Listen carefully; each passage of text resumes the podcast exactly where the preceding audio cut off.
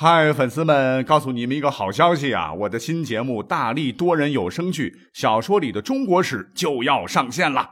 想要了解新节目或者跟我互动聊天，赶快来加入 VIP 粉丝群，入群二维码就在本期节目的声音简介中。你也可以添加我的小号，拼音大历史加三零三 D A L I S H I 三零三，然后拉您入群，我在那儿等你。管他正史野史。这里只有大历史，大力讲的历史正在播出，欢迎收听本期节目。呃，本来我这个标题起的是史上那些让人动容甚至落泪的瞬间呢，啊，今天我看这个时长只能做一个内容了哈。那么下一期我将把所有的这个故事结合在一起，奉献给各位。咱们就长话短说，我们都知道哈，咱们国家自古从来不缺英雄，可是有句话叫。自古英雄多遗憾呐，有很多让人动容的悲剧瞬间。这个不讲啊，真对不起这些英雄。那今天就理顺了哈，跟大伙儿讲一期啊，来让我们重回金戈铁马的悲壮瞬间。那先来问大伙儿一个问题了：电影《拯救大兵瑞恩》，您看过没有？没看过没关系啊，反正我是倾力推荐了哈，超感动的啊，希望网上看一看。其实呢，在咱们汉代呢。也曾经发生过一个类似的故事，那套用电影名可以叫做《拯救大兵耿恭》。那这个故事呢，还要从公元七十五年说起，也就是从东汉的汉章帝讲起啊。汉章帝说实话，在历史上还是一个不错的皇帝啊，但是他在任的时候下了一道命令，影响了当时整个西域的局势。原来，在他父亲汉明帝执政的时候呢。当时啊，有一位历史名人叫班超啊，虽然是奉命出使西域，使西域诸部归服，中央政府还建立了都护府，可是由于西域不断发生战乱，局势颇不平静，那汉朝已经不是汉武帝时期的汉朝了哈，这有些吃不消了。等到汉章帝即位之初啊，边关纷乱再起，以前臣服西域的燕齐、龟兹、车师等国是联合北匈奴。一起攻打中央政府的军镇驻地，情况非常危急。刚即位就碰到这样的军国大事啊，汉章帝不敢怠慢啊，就召群臣认真商议。结果大臣们是纷纷表示啊，暂缓增援，因为咱们的国力不行啊。要不是当时有个司徒叫鲍玉，是力主马上增援，派兵西进，那解救了边关危机啊，西域那会儿就肯定丢了。那这次事件之后呢？朝廷上下对于是否我们的东汉继续经营西域开展了大讨论。讨论的结果就是，国家确实存在人力和财力上的极大困难，这个给养这个耗费巨大啊，国库有点承受不了。所谓是两害相权取其轻啊。汉章帝最终拍板是放弃了西域，并诏令滞留西域的汉朝人员尽快回国。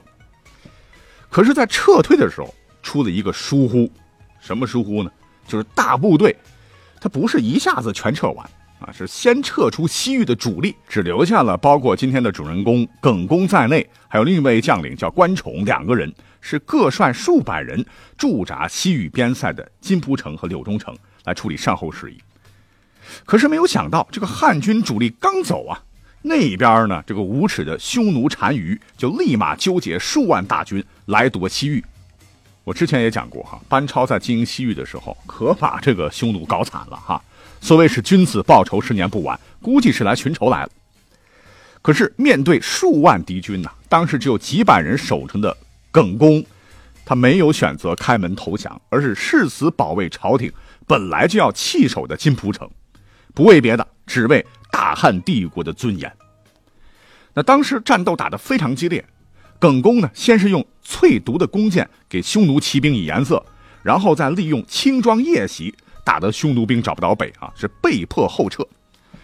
那唯一解，耿恭呢没有马上撤离回国，而是继续领着兄弟们撤退到更适合防守的疏勒城，继续死战，确实有骨气啊啊！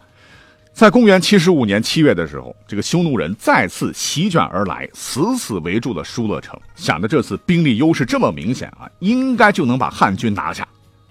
可谁想到这里边的守军呐，别看人数少，战斗力却超强，这疏勒城怎么打也打不下来啊！这一气之下呢，匈奴人直接就切断了疏勒城的水源。这水是生命之源嘛，没有水，你还人还能活吗？啊，看你守军还怎么撑下去。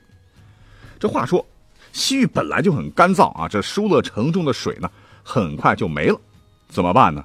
这城里边的人就喝用马粪挤出的水质，最后呢，马都渴死了，马粪的水质都喝不上了，怎么办？啊，撸起袖子加油干吧！耿恭是带着这帮兄弟们在城里挖井，这个井呢，挖到了十五丈深。这补充一个小知识点啊，汉代一尺等于二十三点一厘米啊，十尺为一丈，折算下来就是两到三米吧。那十五丈就是三十到四十五米，那立起来十几层楼这么高，可是呢，依然是一滴水都没有，咋办呢？那看着大伙干裂的嘴唇和失望的眼神呐，这个耿恭就带着大家是面朝东方一起跪下，祈求上天能天佑大汉将士啊！哎，真神呐！也许是真有奇迹啊！就在祈求上天这个仪式搞完之后，这咕咚咕咚啊，地底下竟然冒出了干裂的井水，大家伙是振奋异常啊，齐声高呼万岁万岁啊！然后声音是震彻天地。在外边围城的匈奴人知道以后，大惊失色啊，就赶紧撤退啊，调转人马去攻打当时对汉朝友好的车师后国。那敌人一走。这次可以赶紧撤退了吧？哈，你们已经尽力坚守了哈。可是呢，耿恭和大家放弃了第二次机会啊，依然要坚守到底。结果车师后国小国嘛，不敌匈奴，被迫向匈奴屈服。等到两个月以后，也就是九月份，这个匈奴就裹挟着车师后国的军队，又再次围住了疏勒城啊，把疏勒城围得个水泄不通。这领大军的单于就想啊，这是个小城啊啊，这耗了俩月。有水可以，可是粮食总该吃完了吧？没粮食你也得投降吧？可是呢，天无绝人之路，因为这个后车师国啊，其实内心还是向着汉朝的哈，就偷偷的运一点点粮食进城，是解了汉军的燃眉之急吧？可是呢，在匈奴眼皮子底下运粮啊，一个是量少，一个是断断续续，粮草的问题没有彻底解决，哎，城里边断粮还是时常发生啊，怎么办呢？这汉军将士们就开始在城里边挖老鼠、捉昆虫来充饥，结果呢，抓到满城，最后连老鼠、昆虫都一只没了啊！又开始煮皮甲，煮这个弓弦，硬是又坚持了几个月。这眼瞅着可就到了冬天了，呼呼的西北风刮着刀子一样哈，塞外大雪纷飞，天寒地冻，没有棉衣御寒，非战斗减员也更多了。当时的几百人只剩下七十人了。可是让单于非常没面的是，这这帮人他他就是不投降啊！你别看穿的破破烂烂、衣不蔽体、蓬头垢面，像叫花子一样，战斗力还是这么强，怎么打就是攻不进去啊！这都是钢铁做的吗？无奈啊，匈奴那边呢就派了使者进城，想去招降啊，说别打了，你们都是真正的勇士，我们呢也不杀你们，只要你们把城开了，给我台阶下，我们就把公主嫁给你耿恭，封你为王。你手底下的兄弟也都给钱给官，好好优待，你看怎么样？结果呢，耿恭断然拒绝，他竟然是跑到城头上，怒目圆睁，瞪着城下的匈奴单于啊，亲手杀掉了使者，还当着匈奴单于的面是吃其肉，喝其血，还大声训斥匈奴人，说自己身为大汉人，死为大汉鬼，我们绝不投降。那这个故事。和《满江红》里边的一句啊“壮士饥餐胡虏肉，笑谈渴饮匈奴血”是相对应的。这句传唱千古的名句就是从这个故事来的。那这边呢，单于直接气晕了哈，说：“给你们脸你们不要哈，给我冲！”那匈奴再次对这个疏勒城发起了猛攻，可是次次硬是被城里的几十个汉军打回来了。哎呀，所以是精神的力量是非常强大的哈，使得夺城之战呢陷入了僵局。那说到这儿，你可能会问，不是说犯我强汉者虽远必诛吗？哎，那汉朝当时的援军呢，死哪去了呢？哎，别着急啊，其实朝廷在疏勒城被围的时候，是派出了援军。那当时的情况是，朝廷上有很多人也是坚持说就算了吧，放弃吧，然后追赠他们是烈士就完了。可是呢，还是那个司徒叫鲍玉说的一句话，让人非常感动啊。他说：“我们大汉不会扔下为帝国血战的任何一名将士。试问，将士在外被敌人围困，而国家不去救援，日后谁还会再为国家血战呢？朝廷最终下令，就征发张掖、酒泉、敦煌三军以及鄯善部队，一共七千多人前往救援。可是问题是，当时没有现在的这种先进的运输工具啊，中途呢还要跟小股敌人作战，行军速度拼了命啊也快不起来。所以等到了七十六年的一月，汉军呢才到达前头说的哈另一位将领关宠把守的柳中城。只是可惜，这个关宠已经和将士们全部壮烈牺牲，救援失败了。那这个时候是天寒地冻啊！你说走了这么远，生病的生病，战死的战死啊，人困马乏。援军在这个时候就发生了严重的分歧，一部分人就说：“咱们还是回朝吧，前面是大雪皑皑，积雪数丈，你说咱们有几条命过得去啊？就是有命翻过雪山，跟匈奴应战，九死一生到了舒勒城。”万一耿恭他们已经牺牲了呢？哎，就算人还在，救出来，那咱们还能剩多少人马回到故土呢？可是呢，还有一部分人是坚决的不同意啊，说我们的同胞正翘首等待我们救援呢。万里长城尚且挡不住匈奴人的铁骑，他们使用自己的血肉之躯抵挡敌人的进攻，为了维护大汉尊严拼死力战，他们都是国家的英雄。如果我们不去救，有何面目将来回去见长安的父老乡亲呐？哪怕当时只是救出了一名士兵，我们的牺牲都是值得的。大汉万岁！那全体战士听到有人这么说啊，是无不动容啊。随后部队就分出了两千人赶往舒勒城。那经过两百个日日夜夜，弹丸之地的舒勒城已经是千疮百孔了，但还牢牢地掌握在耿恭手中。只是啊。城中非常的困难，因为加上耿恭，还只剩下了二十六人在坚守了。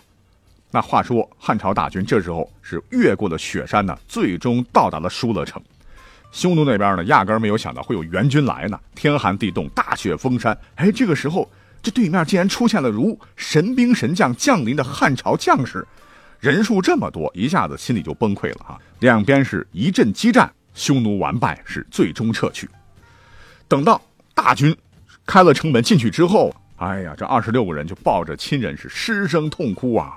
再一瞅这二十六个人啊，衣不蔽体，骨瘦如柴，看得将士们是直落泪啊！这史书说啊，这两千名汉族将士是肃穆而立，脱帽啊，向这二十六人致以最高的军礼。等到三月初的时候，冰雪消融啊，大军就开始回撤了。一路上气候还是极其的恶劣啊，再加上匈奴追兵不断。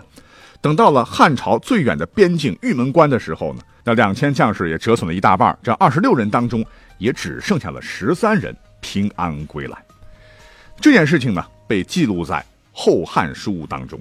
作者是这么评价耿恭的：说于初读《素传》，感其如毛穷海，不为大汉修。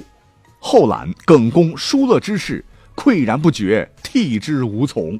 皆哉！义重于生，以至是乎啊！义薄云天好男儿，古今未有也。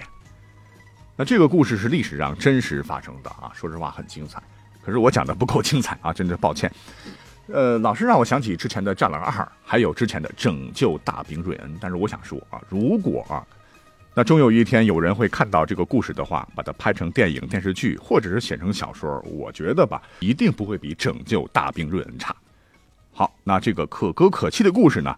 这期节目就先讲到这儿，感谢收听本期节目，下期再会。